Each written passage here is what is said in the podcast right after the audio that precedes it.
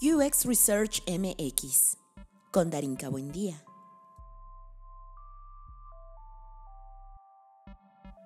Entrevista con Eric Yáñez, Daniel Juárez y Hiroshi Shibata.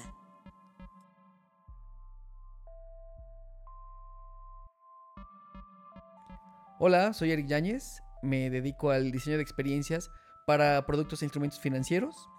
Tengo una agencia de investigación que se llama Rubico y además soy director de la especialidad en diseño de experiencias en Centro de Diseño Cine y Televisión. Y tengo un podcast donde hablo sobre el color que se llama Mostacho Cromático.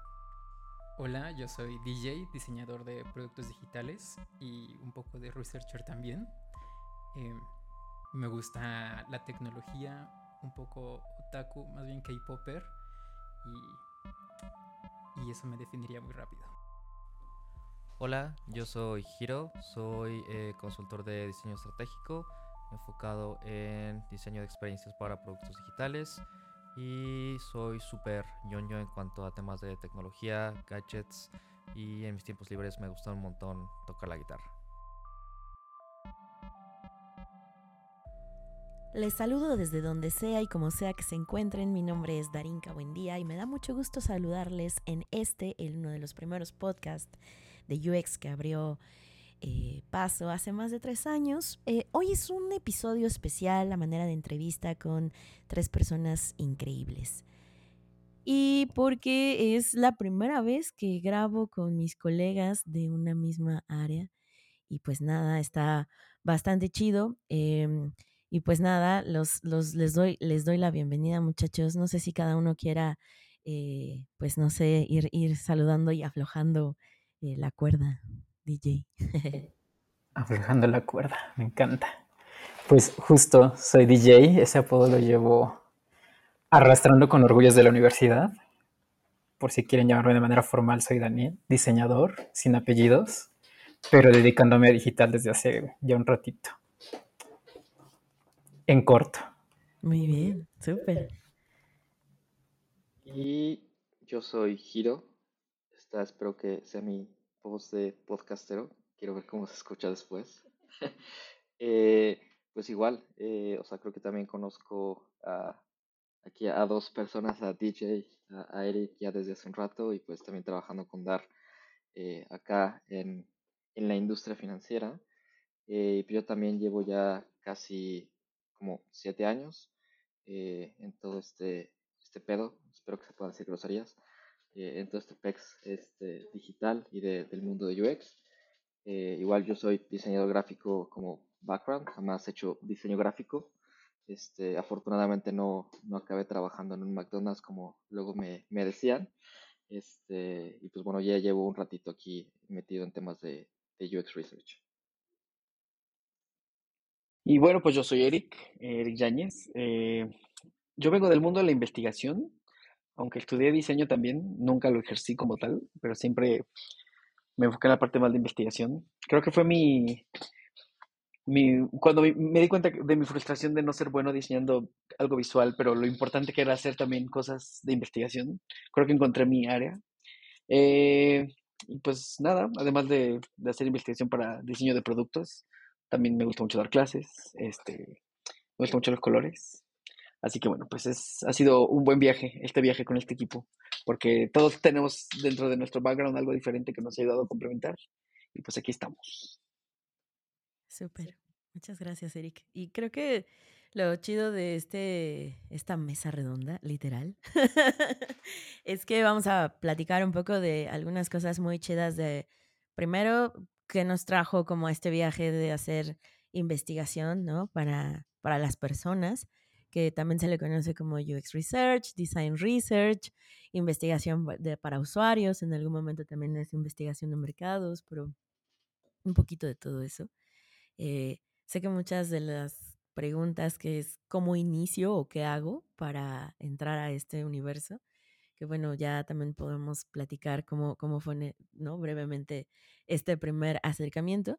Y luego también hablar de eh, el, viaje de las metodologías, ¿no? Están estos memes que seguro más de alguno de ustedes ha visto, que cuando hablan de metodología de la investigación, es como, uy, no, ya me vengo a aburrir, ¿no? O sea, va a ser algo que definitivamente no voy a disfrutar. Y no, creo que platicar un poco del viaje, de qué fue para nosotros, pues primero aplicar, diseñar, ¿no? Y trabajar, el aterrizar una metodología que nos permitiera replicarla, probarla y pues ahora ya inclusive llevarla a presumir al otro lado del charco, pues nos ha permitido de alguna forma tener estas conversaciones, a veces incómodas, sí, pero también creo que muy significativas en el impacto de nuestras chambas. Entonces, no sé quién quiera aventurarse primero, ahora sí que esto es una democracia, como siempre lo ha sido, para que nos platique un poquito cómo fue eh, entrar a este mundo loco del diseño de la investigación y aplicada a productos, servicios digitales o a estos nuevos escenarios que están emergiendo y, ya de ahí nos vamos. ¿Qué les parece? Ahora que justo preguntaste, me puse a pensar cómo llegué aquí y fue un poco inesperado, porque estaba en la escuela, yo estudié en Bellas Artes, no sé si alguno ya le había platicado a alguno de ustedes, y había una clase en particular que me estaba costando trabajo donde no podía igualar unos colores. Y como es escuela de Bellas Artes, pues es artista, no puedes igualar un color, estás reprobado. Y reprobé y repetí un año, ¿no? Pero justo en este repetir año pude entrar a clases donde como que aprovechaban para mostrar el diseño de otra perspectiva y había un profesor que en ese entonces trabajaba en Institutum Colombia, creo. Y nos mostró así como un montón de proyectos donde el diseño no terminaba siendo un cartel, un libro, un algo, sino un producto un poquito más eh, pensado que satisfacía como cierta necesidad, ¿no? Entonces yo quedé fascinado con eso y pues me empecé a involucrar con, con lo que le llamaban en ese entonces el design thinking, Todavía, todavía, pero pues así lo buscaba, ¿no? O sea, ¿quién hace design thinking aquí en México? Y llegué con la gente de Círculo, que platicábamos en la mañanita antes de, de reunirnos en talleres. Llegué a Insitum y fue justo hasta que entré a Insitum que como que pude ver cómo se componían estos procesos y que la metodología que había aprendido en la escuela eh, pues se podía moldear y modificar para productos que no terminaran siendo un cartel, ¿no? O sea, digo, nada, nada en contra del diseño gráfico donde haces carteles, pero pues todo el mundo sale con esa visión, ¿no? Entonces, ya, ya tiene un ratote que salí, pero con esta noción de, ok, hay más allá de los carteles y de los logos, está, está cool esto. Y por supuesto ya después cae en el research, ya estando en, en In situ y ya aplicando como todos estos procesos que los proyectos necesitaban? Eh, mi historia es similar a la que cuenta DJ. O sea, yo estuve un poquito antes de acabar la carrera, me estoy dedicando a la música por tres años, tres años y cachito, casi cuatro. Y ahí, eh, o sea, con mi banda como que de repente a veces, eh, pues, ahí por, por México, ¿no? Entonces, en el camino conocí a muchos diseñadores que justamente se dedicaban a hacer logos para bandas, hacían eh, ilustraciones para hacer merch de, de, las playeras de las bandas. Y dije, ah, órale, esto está súper cool, este, creo que estaría bueno. Eh, como, como, que en ese momento creí que me iba a dedicar 100% a la música y que iba a vivir de eso. Obviamente ese plan no, no funciona al 100. Este, pero bueno, o sea, creo que fue una experiencia para conocer a estas personas que, o sea, creo que se veían más ellos como artistas, eh, sobre todo muy metidos en la parte visual.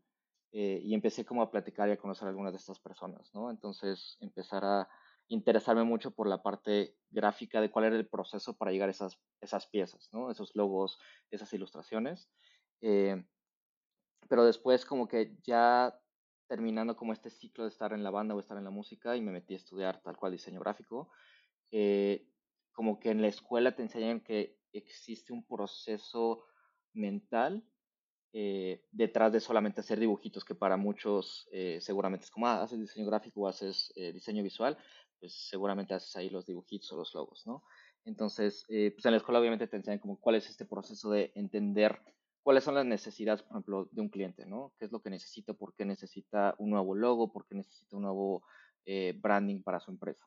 Entonces, como que me dio mucha curiosidad y me gustó mucho como ese proceso más, por así decirlo, como mental de, de, cómo vas conectando las cosas, cómo entiendes el, ok, a lo mejor el cliente tiene un problema y por eso es que necesita un rebranding, porque a lo mejor los mensajes o la comunicación que está teniendo actualmente ya no le funcionan para vender.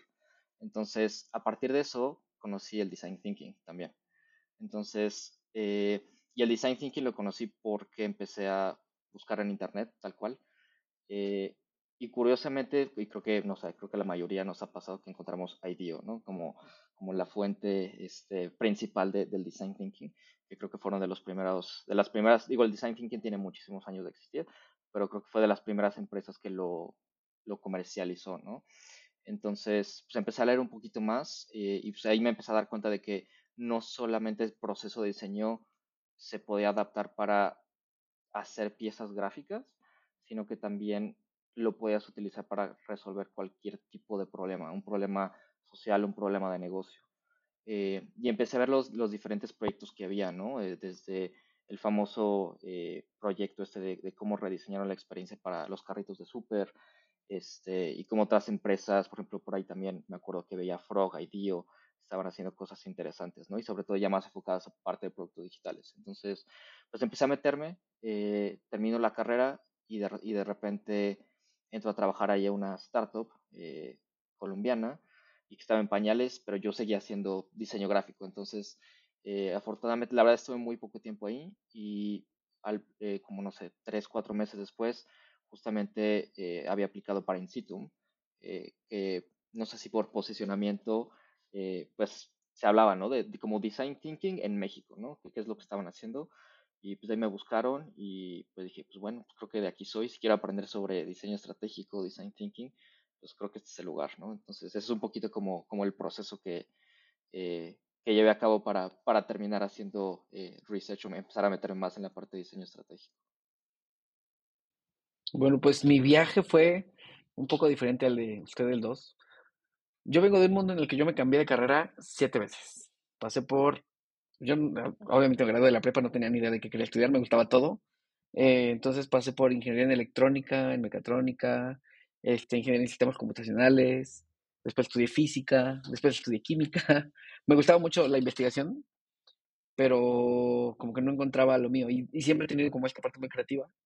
Digo, creativa es un eufemismo para pues, otras cosas no tan family rated, pero siempre me gustó mucho el desorden ordenado. O sea, me gustaba. Entonces, como que sí me gustaban la, la, física, la química, pero también había una parte de mí que como que quería salir.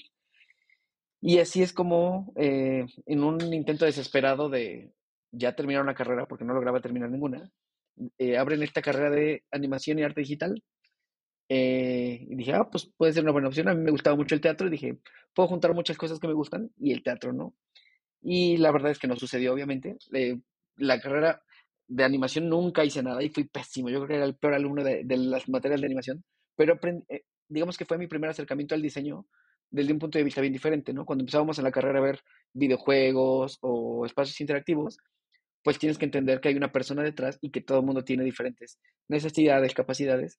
Y tuve también la suerte que estuve, hacía mi servicio social en un campamento que hacíamos cosas para personas con síndrome de Down autismo. Y entonces encontré que había una cámara en un centro de rehabilitación que no la usaban porque ciertos colores eh, les causaban ataques epilépticos a, los niños que iban a las terapias. Entonces decidieron cancelar la, la sala. Y a mí me pareció absurdo. Yo decía, pues que no es mejor cambiar los colores nada más. Al final son LEDs, pero nadie sabía moverle. Y tampoco nadie sabía, nadie se, se interesaba en qué es lo que causa eso. Entonces ahí fue como mi primer acercamiento a, ok, probablemente antes de diseñar una instalación o cualquier cosa, tenemos que pensar en las personas. Y pues obviamente ya existía, me empecé a clavar. Y lo bonito de esto es que antes de, llegar al diseño estratégico, siempre tuve esta idea de que tantos cambios de carrera fue como perder mucho tiempo, ¿no? Mis amigos ya estaban por graduados o ya incluso estaban en la maestría y yo, yo seguía en tercer semestre. Pero después cuando entré en este mundo del diseño me di cuenta que de todas, los, de todas las carreras que, que cursé algunos semestres, de todas aprendí algo que hoy me ha servido para el diseño. Y me acuerdo mucho que hubo un profesor que, que dijo, no, en algún momento en, en, cuando estudiaba mecatrónica, dijo, es que los ingenieros al final son diseñadores e intérpretes. Porque si una persona, si tú estás diseñando un coche y la gente dice, le preguntas y te dice, ah, quiero que sea bonito, bonito no significa nada.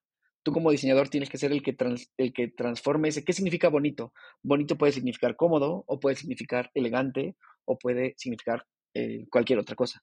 Pero tu trabajo como, como en ese caso él decía como ingeniero, es a veces ser más bien un intérprete y después diseñar eso que interpretaste. Entonces al final eso a mí me hizo mucho sentido y hoy, o sea, hoy en día muchas de las cosas que más utilizo no las aprendí estudiando diseño, las aprendí cuando estudiaba o electrónica o sistemas o incluso física. Ha habido un montón de cosas que traigo de la física y de la química al diseño. Entonces así es como llegué a, este viaje del, del research. Qué, qué, qué, chidos viajes, amigos, de todos y cada uno de ustedes. Porque, o sea, de lo, digo, los conozco un poco, no mucho, pero sí de lo que hemos convivido y de lo que hemos podido bajar. Pues sí se ve esto que dices, Eric, que es el reflejo de quién he sido y lo que ha significado para mí esta prueba y ensayo, ¿no? Este, pues no primer intento, sino varios intentos de recorrer varias opciones. Y, y, yo creo que eso es al final, digo, sin sonar, saben que no, no me gusta.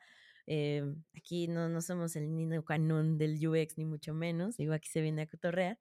Pero un poco es eh, esta, este viaje del design thinking y de iterar y de probar y de testear, pues tiene que pasarte un poco en la vida, como para que digas, ok, esta primera vez tal vez no, no, no, no lo logré o no pasó como esperaba, pero la siguiente voy a recordar todo aquello que sentí, viví y pues en algún punto, eh, ya sea que haya descartado o que definitivamente lo, vuelva, lo vuelva parte de un proceso, ¿no? Que eh, eso es esta metodología o esto que te dicen que tienes que hacer para eh, pues aprender a, ejecutar UX, ¿no?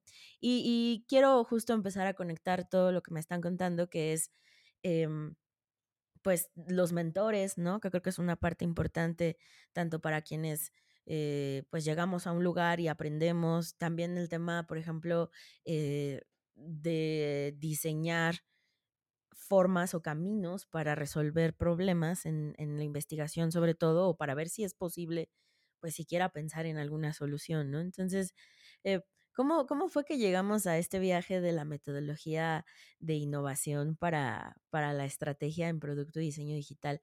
Yo, yo quisiera partir de ahí y tal vez empezar a cruzar ideas con, pues también qué, qué queremos hacer para lo que viene con eso, ¿no? Porque una cosa es eh, compartirlo en el mundo, platicarlo, pero sobre todo, ¿qué, ¿qué, tendría que tener en esta nueva versión si es que ya saben, Dios nos permite, eh, podamos poderla en algún momento iterar, ¿no? ¿Cómo, cómo empezaríamos con eso? ¿Quién se anima a, contar un poquito? Pues a ver, como todas las metodologías surge de también una, un plan de estandarizar, pero hablando un poquito de forma general, pasa algo bien interesante con el diseño y las metodologías del diseño.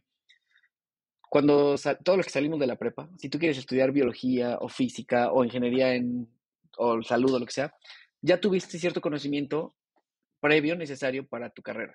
Estudiaste, no sé, por ejemplo, alguien que estudia física, pues desde la primaria estudiaste los números y después empezaste a estudiar física en secundaria y luego cada vez, pero digamos, ya llegas con un conocimiento, no llegas a aprender de qué se trata.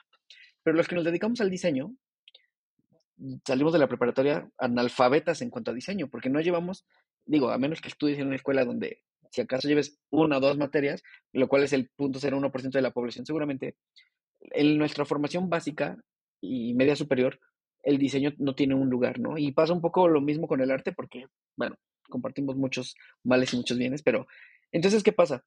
Eh, aprender diseño se vuelve también, pues, de algún modo una desventaja porque empiezas del de, o sea, empiezas con un alfabetismo del diseño total, analfabetismo, perdón, sí. Entonces, eh, por un lado es eso. Vamos aprendiendo a la par que, o sea, tienes que aprender qué es y a la par cómo se hace.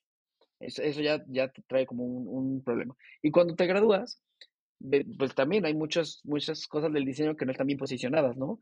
la investigación del diseño de la, o sea, de, la, de la cadena es la peor, la última. ¿Por qué? Porque ni siquiera está posicionada, mucha gente ni siquiera se imagina. Entonces, creo que de ahí nace esta, esta idea de hacer esta metodología, que la mayoría de los que nos dedicamos a esto o queremos dedicarnos o incluso llegamos sin saber a qué estábamos llegando, porque nunca se nos dijo, a mí jamás alguien me dijo en mi vida, hey, ¿sabías que podrías hacer una carrera como investigador de diseño, como es algo que aprendimos sobre la marcha, pues vas aprendiendo como puedes y te metes al curso que puedes y digamos que es mucho prueba y error en los proyectos.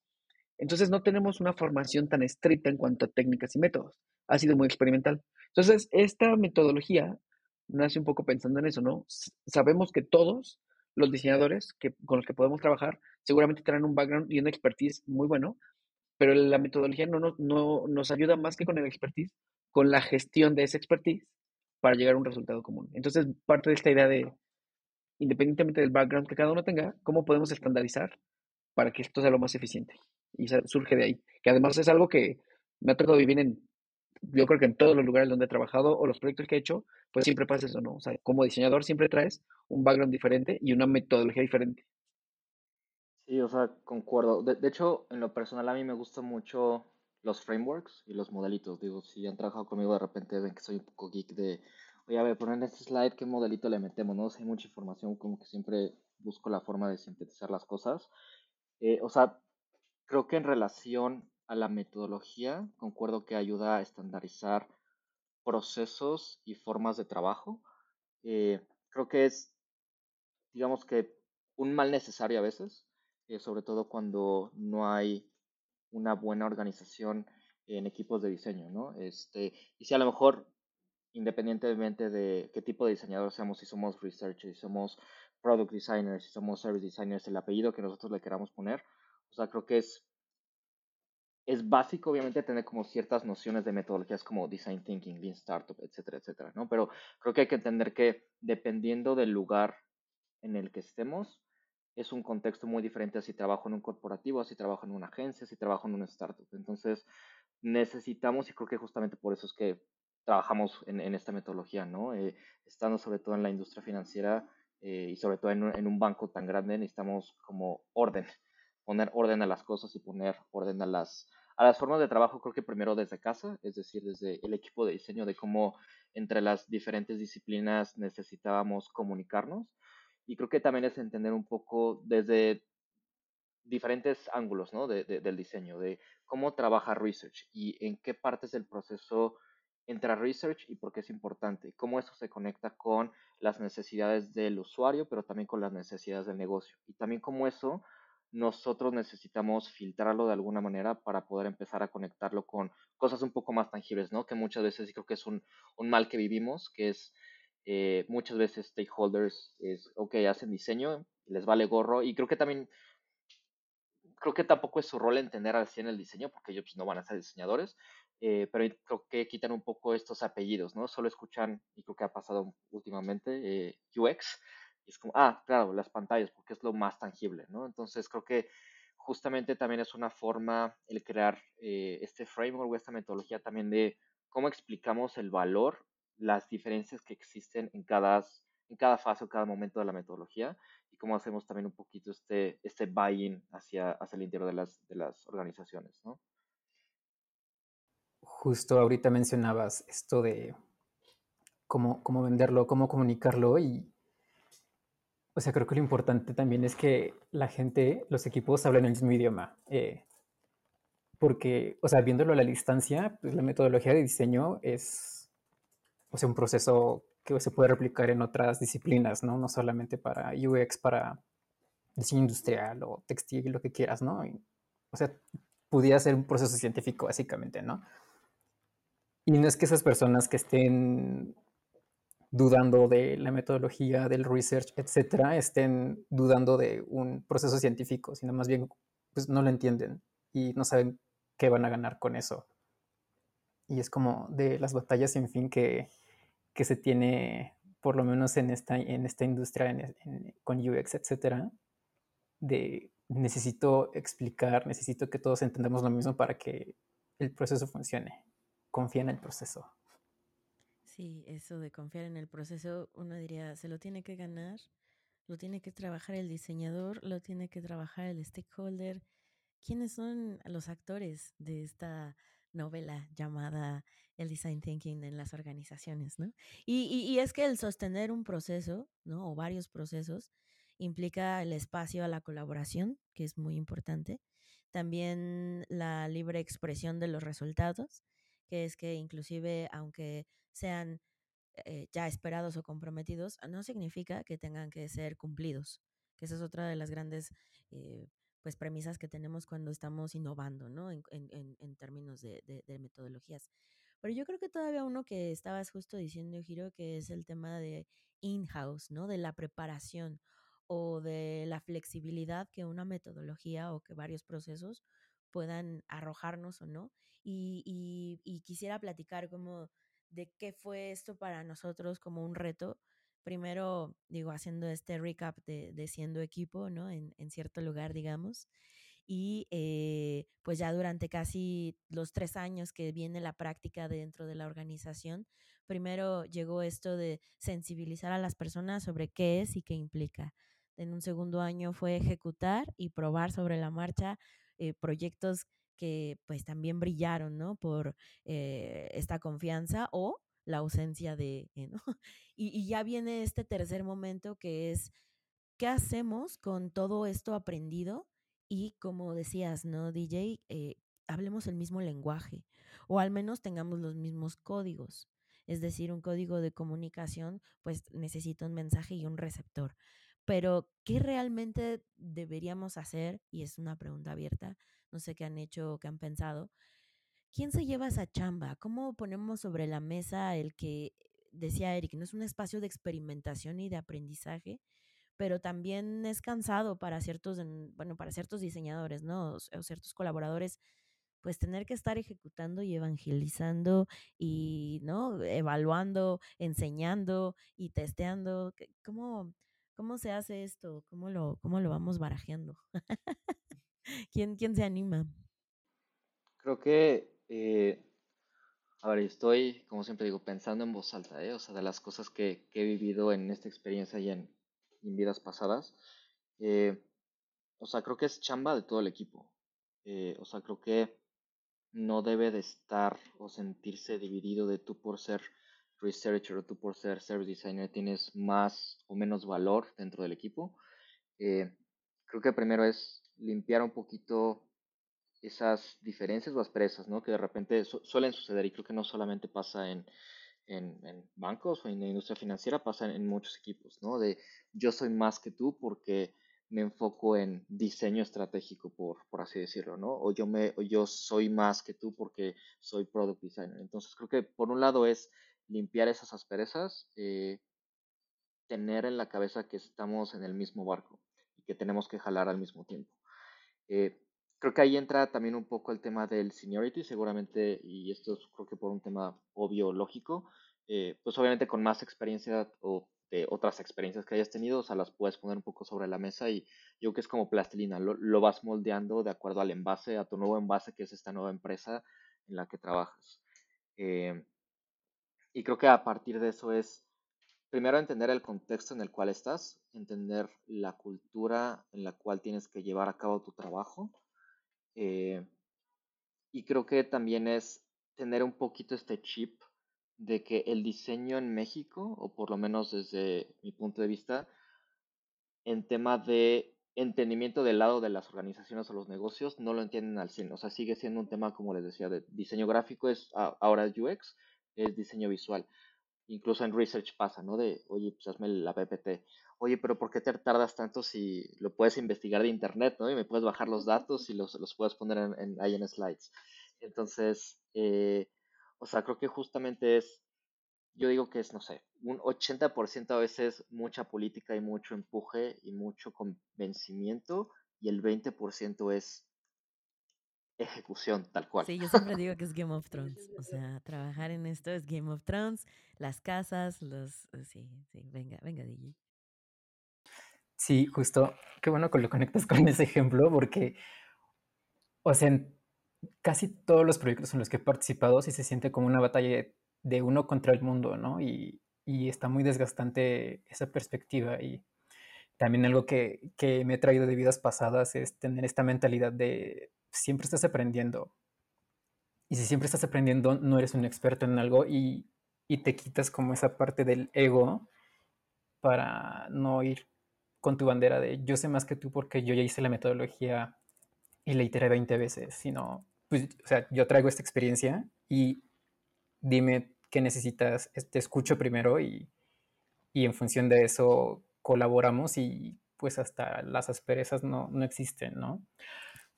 Habrá matices de gente, por supuesto, pero, pero siempre ir con esta bandera de vamos a aprender juntos, creo que ayuda muchísimo a, iterar y, y, trabajar en esto. Y bueno, eh, justo que, que lo menciona el DJ, Ah, también creo que algo importante de responder a la pregunta, bueno, ¿y a quién le toca esta chamba y demás? Pues también tiene mucho que ver con la cultura de dónde vas a aplicar la investigación, ¿no? O sea, si llegas a un lugar donde hay una cultura más abierta y a mí, a mí, o sea, creo que de los lugares en los que más he disfrutado trabajar es donde la gente no tiene ningún problema en decir, güey, no sé de qué me estás hablando, o no sabemos nada, o la verdad estamos bien mal en research porque no lo hemos hecho, porque además, por un lado es, ok, entienden que hay un problema, pero le están poniendo nombre y apellido, pero en segundo también se vale, o sea, se va, eh, me parece que es muy válido decir, pues es que no tenemos research porque nunca lo habíamos hecho, porque no era parte del proceso, porque la realidad es que es algo muy nuevo. O sea, las empresas antes a lo mejor hacían research sin llamarlo así y era como un nice to have, pero ahora que ya, ya se posicionó como parte fundamental, pues también mucha gente dice, pues es que no lo he hecho, ¿no? Entonces, cuando llegas a ese tipo de lugares, sabes que la chamba le toca un poco a todos y tú de algún modo tu rol va a ser más como vamos a empujar, liderar y demás. Mucho, y es más, yo creo que, y creo que a los cuatro nos ha pasado, también, o sea, pues nada de esto nos lo enseñaron ni en la universidad, ni en nada, o sea, lo tuvimos que aprender leyendo, viendo videitos en YouTube de, de IDEO y de repente leyendo que el design thinking y que no sé qué, pero mucho ha sido autoconocimiento, ¿no? Entonces, es bien diferente cuando pasa eso o cuando llegas, por ejemplo, a un lugar donde ya es una empresa mucho más grande, más establecida y es donde creo que ahí eh, parte fundamental del rol del, del researcher o, eh, o el nombre que le quieran poner, pues sí tiene mucho que ver con la resiliencia, ¿no? Y resiliencia estrictamente en el tema de o sea, eso es, es, una palabra bonita para decir, pues tienes que chingarle a aguantarte la frustración, porque te vas a encontrar con que como es algo que la gente no entiende, mucho, o sea, lo que no entiende, nos da, lo que no entendemos nos da miedo, ¿no? Y entonces mucha gente le da, pues le da miedo y te van a batear. Y ahí entonces ya es diferente el rol, ya dices, ¿a quién le toca? Híjoles, pues ahí está cañón, porque sí te va a tocar, antes de empezar a nadar, pues tienes que empezar a patalear primero, ¿no? Y tienes que patalear y a lo mejor te va a tocar tener conversaciones que ni van por ahí, pero es pues en pro de, empujarlo. Hay que sacrificarse, como en, Game of Thrones.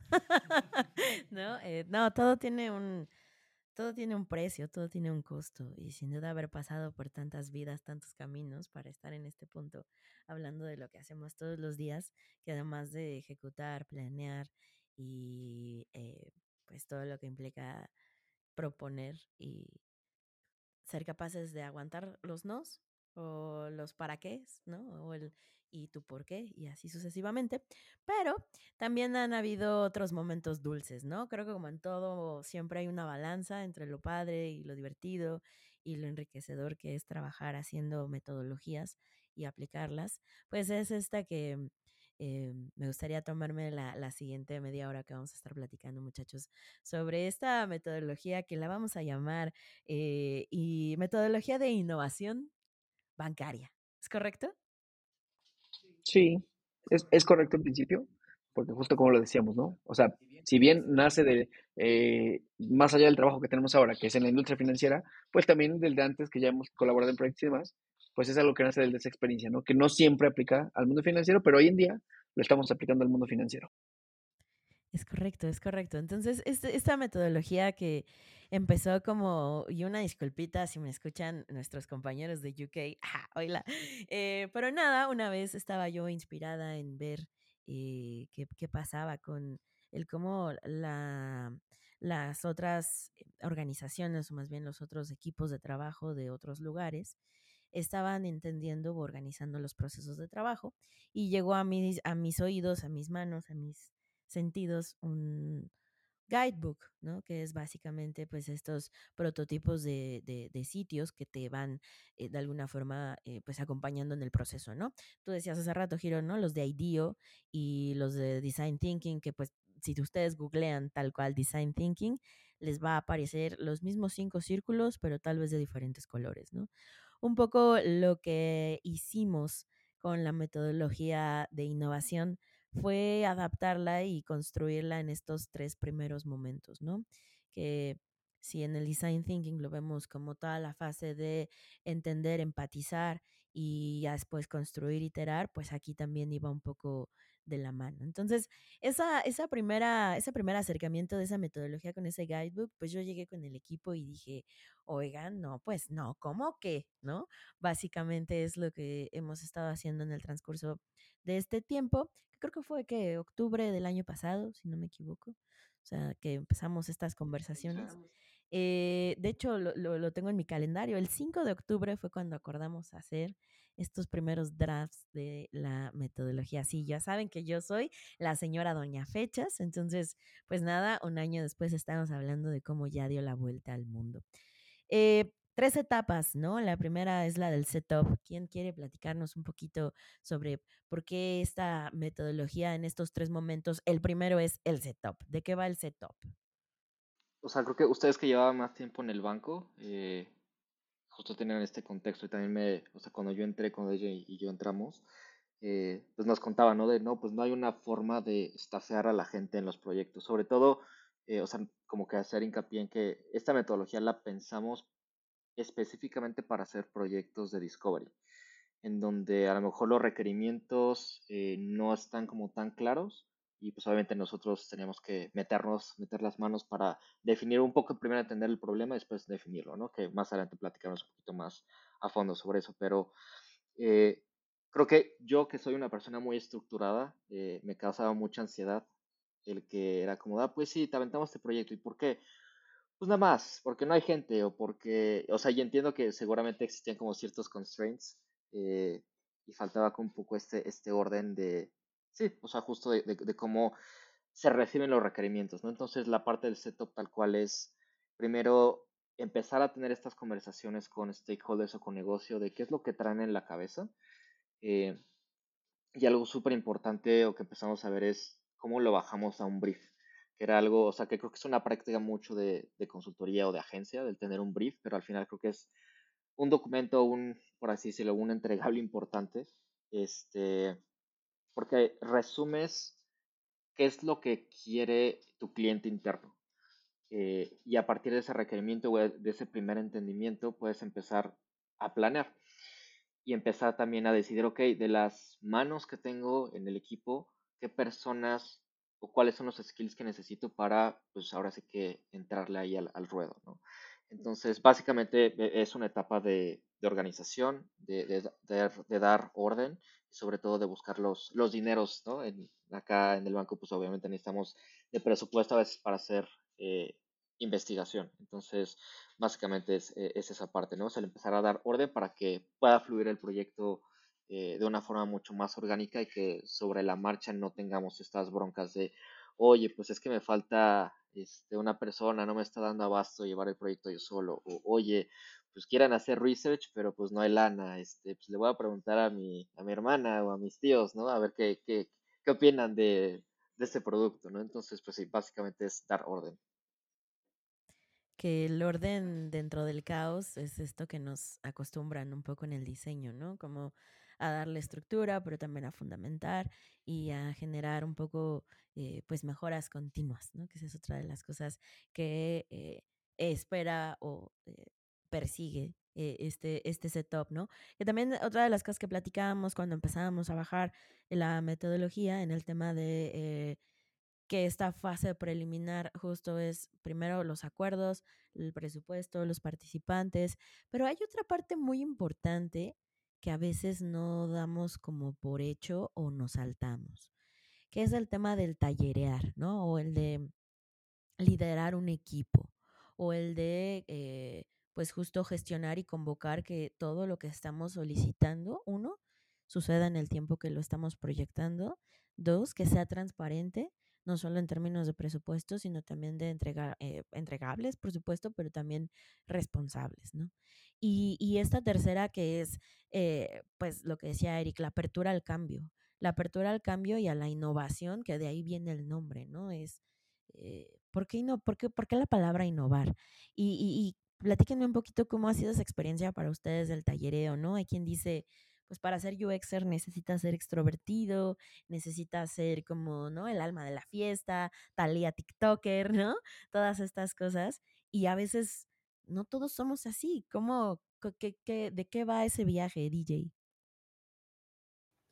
justo, justo lo comentaba hace tiempo con ustedes, ¿no? Eh, es importante tallerear, sí, eh, no por el hecho de, de, de, liderar un workshop ni, ni por el estilo, ¿no? sino por los resultados que, que estás buscando.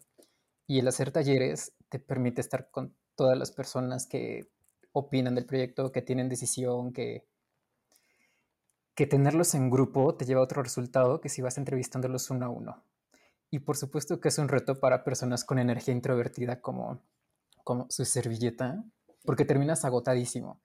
Eh, es una inversión de energía tremenda el, o sea, no solo el planear las actividades, saber qué quieres obtener de ello, estar dividido tu mente entre, ok, esta persona me está diciendo algo interesante, pero que a lo mejor no le corresponde a su área, voy a conectarlo con esa otra persona que sí tiene el poder de decisión, a ver qué discutan, pero tengo que bajarlo para no perder el hilo. Eh, eh, es, es, está intenso. Con la práctica uno encuentra maneras de, de enfrentar como esta, esta cuestión de, de presentarte en público con tu energía introvertida, ¿no? Pero se puede, hay maneras.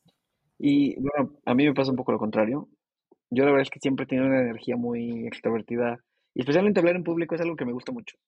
Es más, mi problema es cuando me están grabando, como en este caso, por ejemplo. No, creo que soy mucho más tímido cuando, cuando hay un medio de, o sea, algo planeado. Si me ponen un guion, me muero.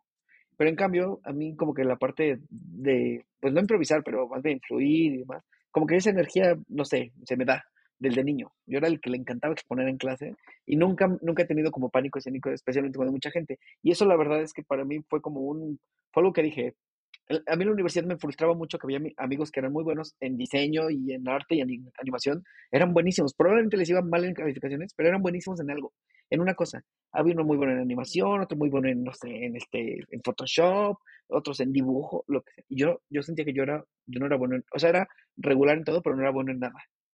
Y eso para mí fue una frustración, hasta que un día me di cuenta que yo era muy bueno digo, con toda la modestia que requiere, por ejemplo, en la parte de tallerear o dar clases. O sea, porque es algo que descubrí que es algo que además le ponía mucha pasión. Y, y poco tiempo después, cuando empecé a dedicarme a esto, me di cuenta que, y, y creo que es algo que conectamos mucho con la metodología, ¿no? Justamente el, el, valor que le aporta un taller, o sea, ser facilitador de un taller, es, por un lado, tú te encargas de ser el que tienes que empujar a que la gente salga de su zona, de confort porque sí, pues en un, parte importante de un workshop es que la gente piense cosas que no pensarían por sí solos en una junta. O sea, mucho de tu chamba se vuelve, pues, ser el exprimidor de ideas, ¿no? Empujar a la gente que no es creativa a que lo sea.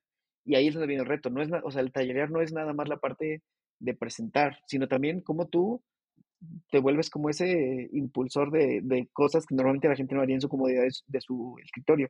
Y por otro lado, yo también descubrí que me gustaba mucho la parte del tallereo, porque entendí que son, es en los workshops donde toma, se tangibiliza lo que hacemos como investigadores. O sea, el workshop ayuda a que la gente probablemente no sabe qué hiciste durante los dos o tres meses que duró un proyecto, pero se acuerdan de ti por los talleres.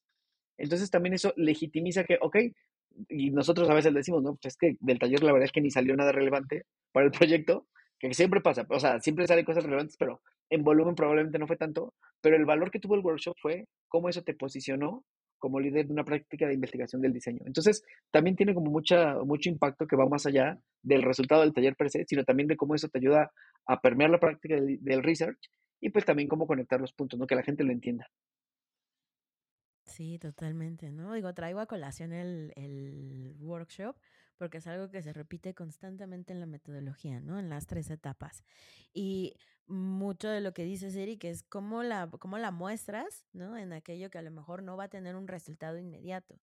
Es decir, el workshop es esa promesa continua de que estás colaborando y co-creando. Ese es el verdadero significado de esa palabra, by the way. Bien, ahora eh, en el tema de eh, la segunda etapa, ¿no? Eh, que es mi favorita, siempre para siempre, de los siempre, por supuesto, que es el Discover, donde viene ya básicamente la etapa de la inmersión y el Design Research, ¿no? En esa etapa del Discover hablábamos de tres momentos o tres tracks, ¿no? Que de repente mucha gente cuando la mostramos como que se nos confunde un leve, porque la primera pregunta es, ¿por qué separan al producto de la experiencia y de la tecnología? que yo creo que esa es una respuesta que a varios nos ha costado mucho trabajo llegar ahí y pues no sé, digo, a grandes rasgos me gustaría poder al menos eh, dar un par de ejemplos de qué pasa, por ejemplo, el discovery en el track de producto, ¿no? ¿Cuál es el rol estratégico del investigador para, para encontrar algo ahí? Bueno, creo- ahí creo que tiene mucho que ver con, eh, al principio es difícil separarlo porque uno piensa en un producto como algo general, ¿no? Y justamente, bueno, do- doy clases en una especialidad en diseño de experiencias y partimos mucho de eso. O sea, siempre lo primero que le digo a los alumnos es, tenemos que entender que la experiencia y el producto son dos cosas diferentes, porque el producto es, de algún modo, el mecanismo o este, el objeto que te trae algo, pero tú, estás, tú cuando consumes algo no consumes ese objeto o ese producto. Tú consumes toda la experiencia alrededor, ¿no? Y el típico ejemplo que todo el mundo ya hasta hace memes al respecto de que, ¿qué compras en Starbucks? Ah, un café, no, compras una experiencia. O sea, todo el mundo ya lo hemos escuchado porque es la cosa más trillada, pero es muy, o sea, es muy trillada porque es muy real. Sí, realmente, casi siempre cuando vas a un café, el café es lo que menos, o sea, lo menos relevante, ¿no? Vas a un café porque quieres, pues, trabajar fuera de tu casa, porque quieres platicar con alguien, porque tienes un date de Tinder y pues no sabes si va a ser, si, si- o sea, si va a traer toques asesinos o no. Entonces el café se vuelve como ese lugar, un safe place. O sea, el café tiene un montón de cosas. Y eso pasa en el producto que hacemos. Entonces, tomando la analogía del café, pues claro, es que por un lado tienes que diseñar el café, las mesas y demás, pero por otro lado tienes que entender que la gente no va a ir por eso, va a ir por lo que va a obtener. Y entonces, eh, separar la experiencia del producto, pues es bien importante también por eso, porque uno te ayuda a entender el, o sea, el- el- la parte, cuál va a ser como que lo que va a atraer a las personas, pero el otro te va a entender, te va a ayudar a entender por qué van a querer quedarse. Y eso es como que el complemento, ¿no? Que si te quedas, si solamente piensas en el producto y no consideras la experiencia en general, es probable que como en esa experiencia no consideraste los pasos previos, la gente ni siquiera llegue. O llegue y tenga un, mal, un mal sabor de boca. Y seguramente, este, digo, no solo a nosotros, quienes lo estén escuchando que se, se dedican al diseño, seguro les ha pasado un millón de veces. ¿Cuántas veces no nos hemos topado con que tenemos una idea, la proponemos a algún cliente algo y nos dicen, no, es que eso ya lo hicimos y no funcionó? Yo siempre digo, sí, pero tienen que preguntar, ¿pero qué no funcionó? ¿No funcionó el producto o no funcionó la experiencia? Porque no es lo mismo. Tener un mecanismo no hace una experiencia, solo hace un producto. Entonces también muchas veces es eso, ¿no? Y también retar, oye, pero a lo mejor no funcionó no porque el producto no fuera bueno, sino porque se, se diseñó de forma aislada y no se, no se entendió que era parte de algo más grande que era toda la experiencia. Entonces creo que esa es la relevancia también, entender que, que, que uno, o sea, uno depende del otro, siempre.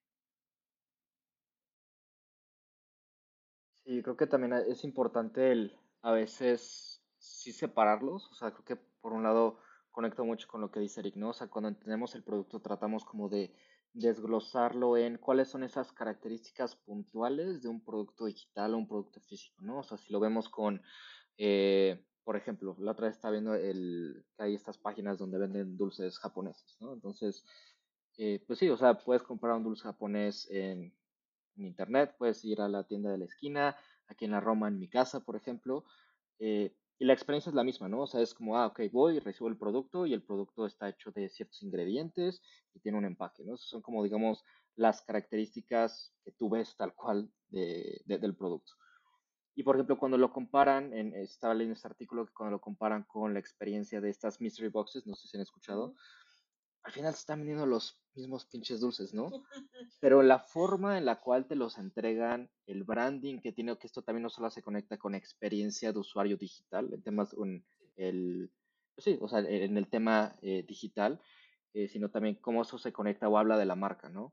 Eh, porque al final es, ok, tú a lo mejor te suscribes y pagas, por decir algo, 10 dólares al mes, te va a llegar tu cajita eh, personalizada con dibujitos muy bonitos y vas a recibir un kit con diferentes tipos de dulces, que son los mismos dulces que puedes ir a la tienda de la esquina de este, dulces japoneses SADCB, este, y en internet los puedes comprar, ¿no? Entonces, creo que sí es importante el, cuando hacemos o empezamos a meternos como investigadores, es, ok, entender cuál es el estado actual, qué cosas o cuáles son esos engranes, por así decirlo, que tiene el producto, para que después podamos conectarlo con, ok, con lo que tenemos, porque sabemos siempre que va a haber ciertas limitaciones, eh, cómo podemos habilitar una mejor experiencia que conecte con las necesidades de los usuarios, ¿no? Y esto lo voy a conectar también con la parte de que preguntabas, de la tecnología, ¿no? Porque es importante también entender qué, qué engranes o qué procesos o sistemas existen detrás, ¿no? Porque nosotros a veces como diseñadores, incluso como researchers, es como de, claro, me voy a volar y voy a, a decir, claro, voy a proponer la solución más loca que se me pueda haber ocurrido, ¿no? 3.0. Eh, ajá, justo. Y de repente voy a llegar con stakeholders y me van a decir que, oye, pues muy bonita tu propuesta, muy bonito tu producto, pero se ve bonito en papel porque no tenemos ni cómo hacerlo, ¿verdad? Y para tener las herramientas o la tecnología para hacerlo nos vamos a tardar 5 o 10 años. Entonces creo que es importante el sí volarnos, o sea, creo que la parte de creatividad es muy importante y al final me gusta mucho pensar que la creatividad es un proceso para resolver problemas, ¿no? Entonces, es importante por eso el, el tener estos workshops, el tener esta colaboración con diferentes stakeholders, porque al, al, final nosotros necesitamos, o sea, no ser expertos en negocio, pero sí entender el cuáles son estas reglas de negocio, estas condicionantes, ¿no?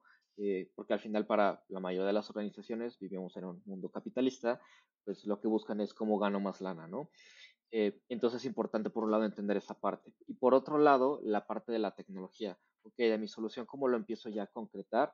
Y me gusta decir cómo le empiezo a poner estos polvitos de realidad, ¿no? A, la solución que yo estoy proponiendo y empezar a tangibilizarlo, eh, pues sí, o sea, que sea mucho más real para, para stakeholders o para el negocio. Sí, que pues, sí, cierro tu idea y, y vamos a la tercera parte, pero es, ¿qué pasa cuando... Eh, uno de estos tres puntos no coinciden, ¿no? Que es en donde empiezan un poco los debates y las eh, pues discusiones, ¿verdad? Sobre entre lo que es el estado actual, que es esto que mencionas, eh, que, se conecta con la última parte de la metodología, que es el ASIS, ¿no? El famosísimo ASIS, que es pues no hay de otra, aquí nos tocó vivir, como dijo cierta periodista, y pues esto es lo con lo que contamos y con lo que tenemos.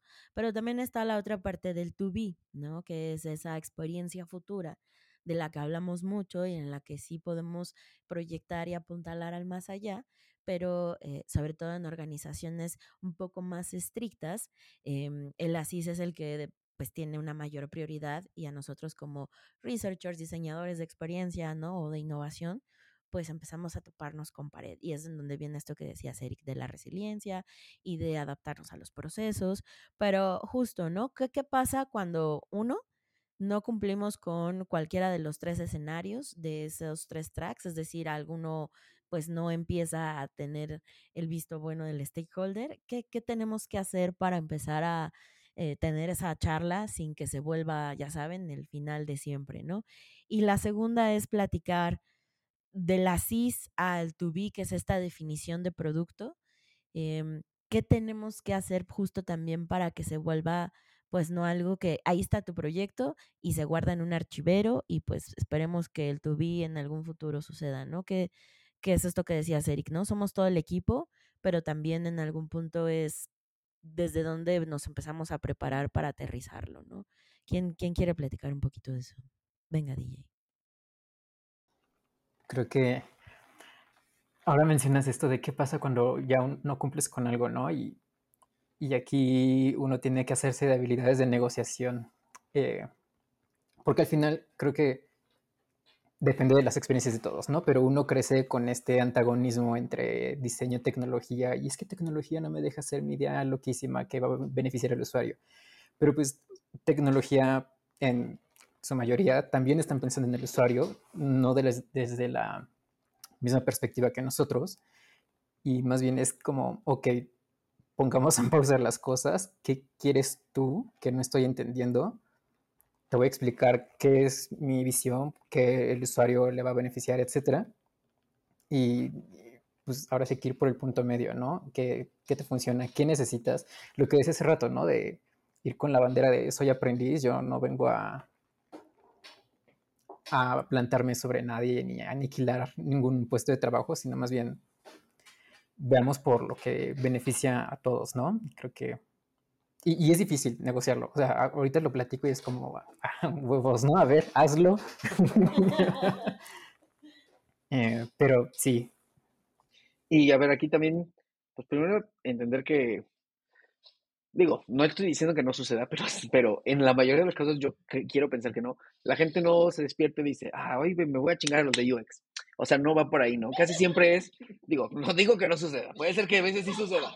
Y si se ríen es porque probablemente les recordó algo, pero eh, sí muchas veces, o sea, me ha tocado de toda la vida trabajando, de, o sea, toda mi vida trabajando como UX y como investigador y diseñador de servicios también, pues es más bien, normalmente el rechazo del otro lado casi siempre viene del, de un, del, desconocimiento o la ignorancia, ¿no?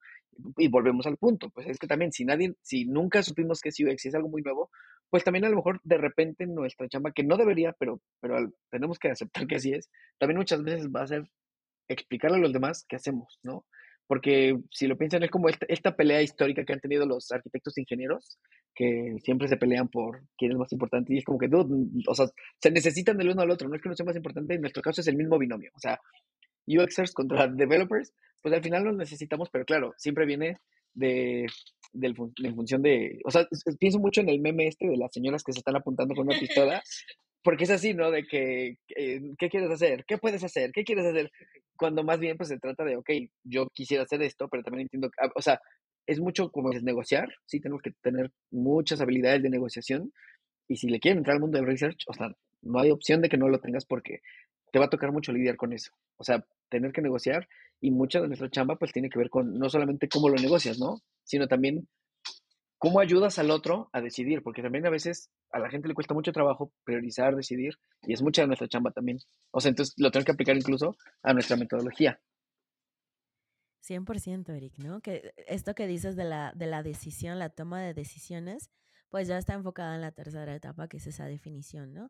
Que desde todo lo que yo rescaté en la primera etapa, que fueron estas ideas, estos acuerdos, eh, la inmersión del producto, ¿no? Se traduce ya después en eh, un research que va respondiendo respuestas, objetivos, y ya por último nos da insights que eh, pues parten de ese esa definición del producto, ¿no? Ya sea a través de la traducción de un roadmap o bien una estrategia digital que eso es lo que permite de alguna forma pues la toma de decisiones, las métricas, ¿no? El input y pues el tiempo que le podamos dar a eh, el proyecto per se. Creo que nos queda muy corta una hora para poder desmenuzar toda esta metodología. Sin duda en algún punto tendremos que volver en forma de fichas para seguir platicando, pero sí me gustaría para cerrar, muchachos, ¿Con qué se quedan de esta, de, de, esta experiencia? ¿Qué es lo que se llevan para los siguientes años que vengan en sus carreras profesionales? Yo creo que no hay nada más grande y ya saben, así yo sí me, yo, yo sí me creo muy, muy a veces, porque hacer una metodología y probarla es algo que no cualquiera, ¿no? Y, y creo que hemos hecho una buena sinergia como equipo agradecerles, eh, aprovechar este momento emo, que fue una gran época, una gran etapa. Seguro vendrán más en formas de fichas, no como el equipo que éramos, ¿no? Pero bueno, eh, sí vendrán muchas otras. ¿Con qué se quedan de haber armado esta metodología y qué viene para sus, sus futuros, amigos? ¿Se pueden poner filosóficos o no? Eso ya dependerá de ustedes, pero que venga. O sea, creo que lo que me quedo es, si es importante bajar estos frameworks, estos procesos, documentarlos, eh, pero accionarlos, ¿no? Eh, es algo que creo que estuvimos empujando mucho y, y creo que de repente a veces como researchers no pensamos, o sea, pensamos en nosotros mismos y en los usuarios, ¿no? Pero a veces lo estoy conectando también con el tema de negociación.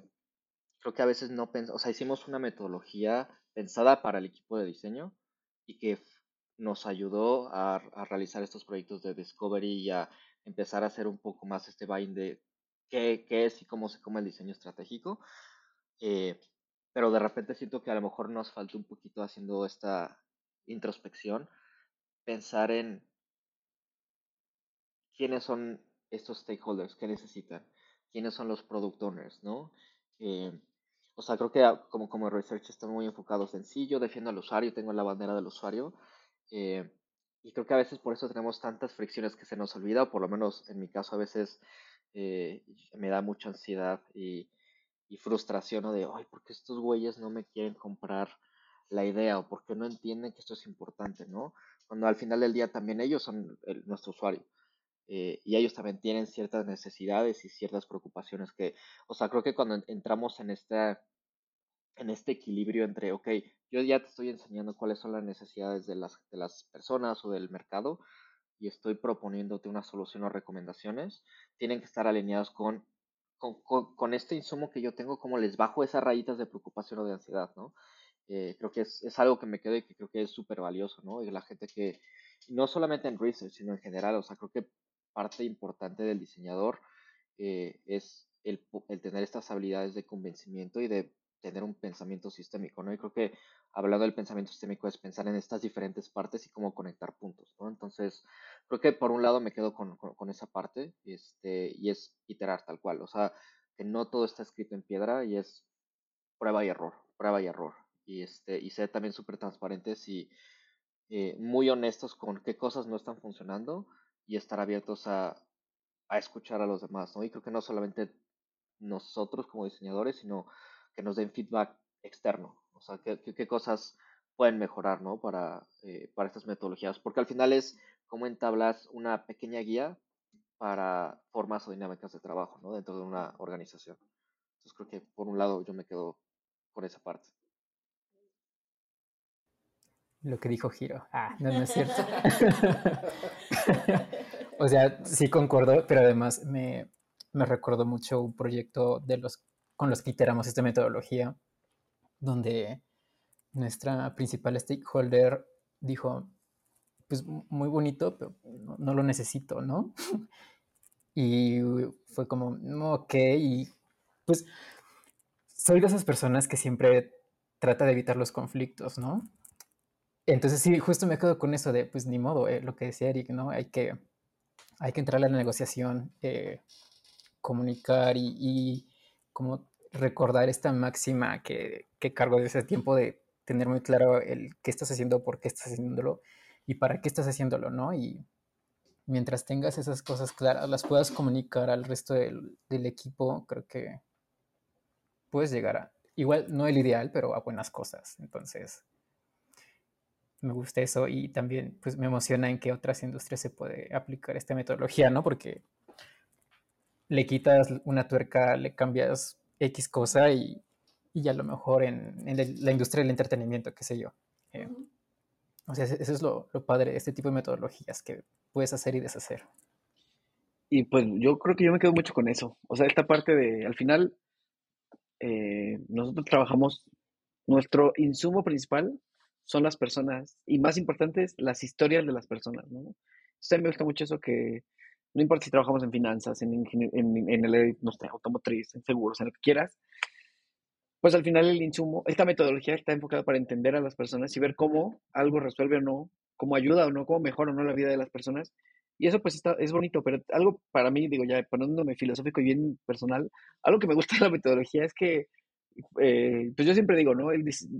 hablamos mucho del design thinking y demás, pero, o sea, el design thinking básicamente es el, el, método científico que existe hace cientos de años, solo aplicado de otra forma, ¿no? ¿Por qué? Porque esto no es una ciencia exacta.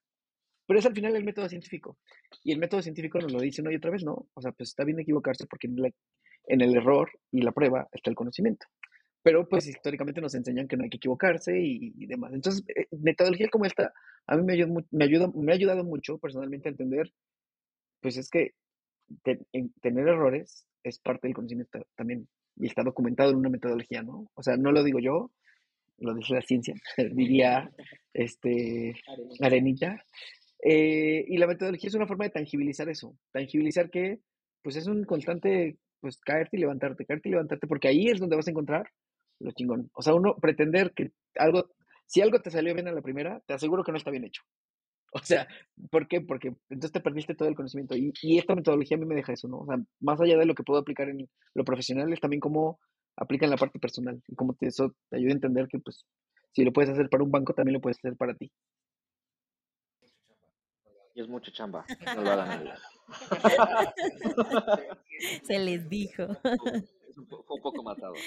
Sí, sin duda alguna. Pues, chicos, muchas gracias por venir conmigo a esta entrevista que espero haya sido eh, pues de su agrado, ¿verdad?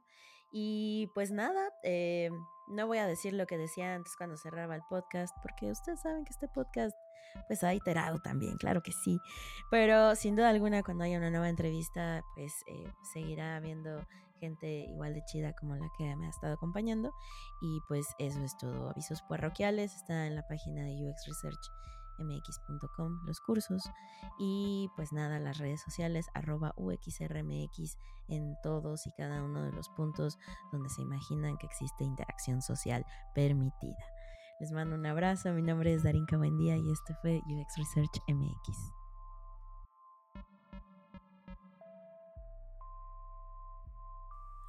UX Research MX con Darinka Buendía.